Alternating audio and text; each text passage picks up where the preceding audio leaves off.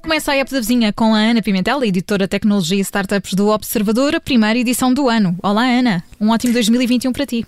Olá, Ana Filipa. Para ti também. Para o João Alexandre, a mesma coisa. Bom ano, bom ano, Ana Pimentel. Bem-vinda. Sim, com muito mais alegrias do que este ano 2020. Todos esperamos assim, não é? É verdade. oh, Ana, hoje vamos falar de duas tecnológicas de peso aqui na app da vizinha, é para começar bem. É, é, para começar. Elas não são de peso propriamente por causa dos excessos desta quadra festiva, mas são, são, são de peso porque são dois grandes nomes aqui da, da, bem conhecidos da, de toda a gente. E vamos falar delas por dois motivos diferentes. Um bom, uh, considerado bom, e outro um, nem por isso. Apesar de, à partida, não ter havido aqui grandes consequências para, para uma das empresas, um dos motivos não é assim tão bom. Um, bom, eu, na, na, verdade, eu escolhi estes dois casos para falar aqui na época da vizinha de hoje porque funcionam aqui com boas luzes, assim quase como, como holofotes, sobre o que se tem vindo a passar com o ecossistema tecnológico aqui em, em, em 2020, mas também nesta transição para 2021, que foi um ano muito duro, um, com muita tecnologia, mas que também pôs muitos problemas da tecnologia descoberto. Uh, por isso, por um lado, vou aqui falar da, da notícia então melhorzinha, que é dos funcionários da Google que conseguiram uh, criar finalmente, uh, e depois já explico então aqui porque é que é finalmente, uma coisa muito incomum em Silicon Valley, nos Estados Unidos, que é um sindicato de trabalhadores. Portanto, neste momento, os trabalhadores da Google já têm um sindicato para poderem lutar pelos seus direitos e pela, para poder reivindicar as suas queixas. E por outro, a tal notícia que não é assim tão boa é a Microsoft, outro, outro gigante, que percebeu que hum, o seu código-fonte Uh, tinha sido visto, acedido por hackers, o que é uma coisa que dá muito que pensar. Ana Pimentel, estamos aqui uh, preocupados também com essa situação. O que é que isso quer dizer? O que é que aconteceu afinal à, à Microsoft? Olha, João, vocês devem estar eh, mais ou menos recordados daquele ciberataque massivo que ocorreu hum, em dezembro, em meados de dezembro, contra várias agências do governo norte-americano. Foi, foi, foi, bastante imediato. Uhum. Aliás, foi um ciberataque que foi considerado já um dos maiores e mais sofisticados ataques informáticos contra o governo norte-americano. Na origem, suspeita-se que estejam hackers russos, é isso que tem sido mais um, noticiado. Um, mas, bom, no final de dezembro soube-se que estes tais hackers que, que, que, foram, que acederam a várias agências uh, norte-americanas e não só, também foram responsáveis por aceder uh, um, ao código-fonte da Microsoft, que, como o próprio nome indica, aqui o código-fonte é, na verdade, uma espécie de fonte, tudo o que faz os programas da Microsoft funcionarem, ou seja, é a base do sistema da Microsoft. Portanto, vamos imaginar, é como se tivessem ido ao centro do centro de onde tudo acontece na, na Microsoft.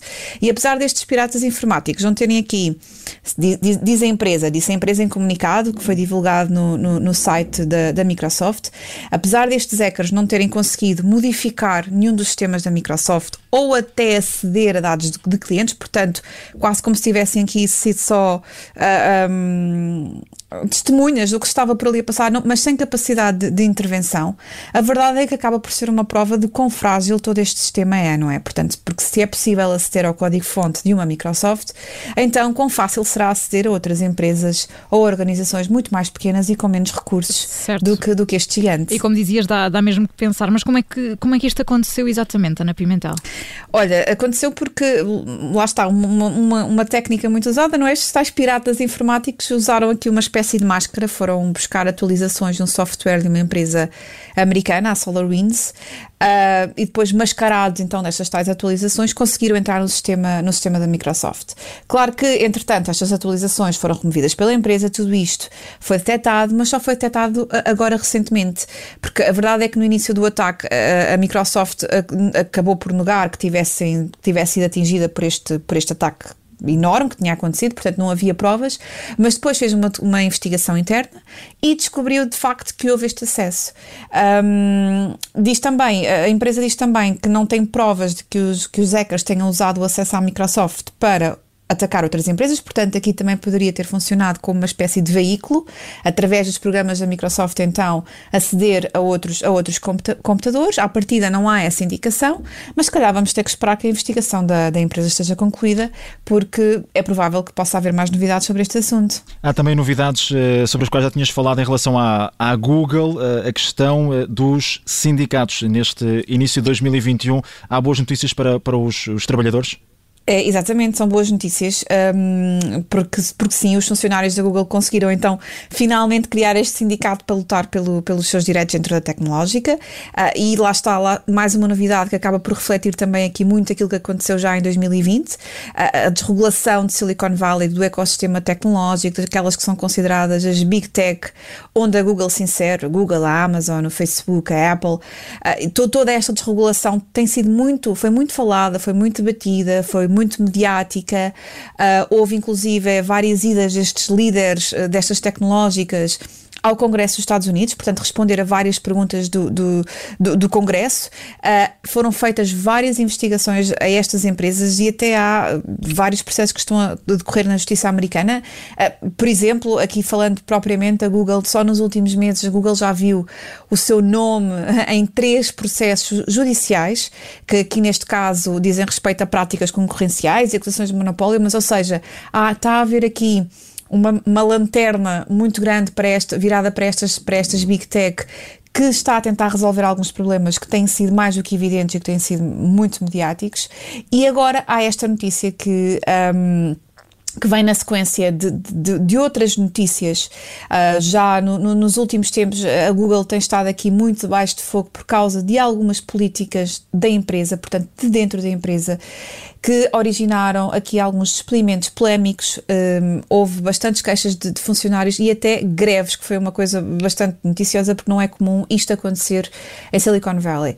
E agora, lá está, finalmente este sindicato vê então a luz do dia, chama-se Alphabet Workers Union, buscando aqui o nome da empresa-mãe da Google, que é a Alphabet.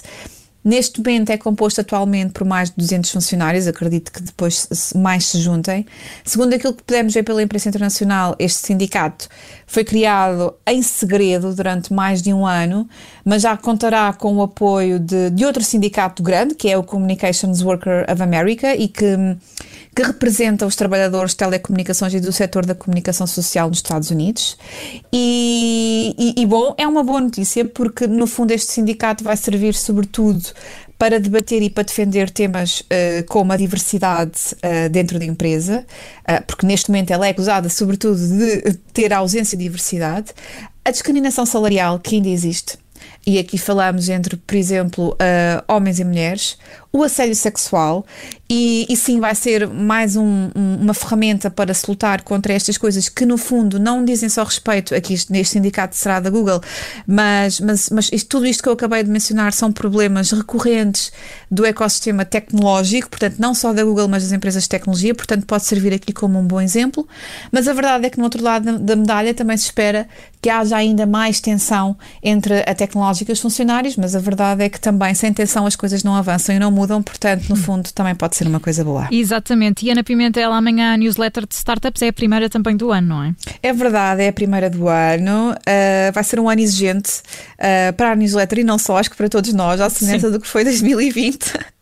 Mas sim, amanhã regresso, portanto, as novidades de, de sobre as, estas, estas grandes tecnológicas e também sobre as startups mais pequenas estão, estão, estão em destaque ali por volta da, do final da tarde e, e a chegar ao correio dos nossos leitores com, com a mesma energia de sempre. E se nos está a ouvir ainda não subscreveu a newsletter, basta passar pelo site do Observador. A Ana Pimentel é editora de tecnologia e startups e junta-se a nós sempre na app da vizinha, todas as semanas aqui na Rádio Observador. Ana, obrigada e até para a semana. Até para a semana. Adeus. Adeus. Adeus, Ana.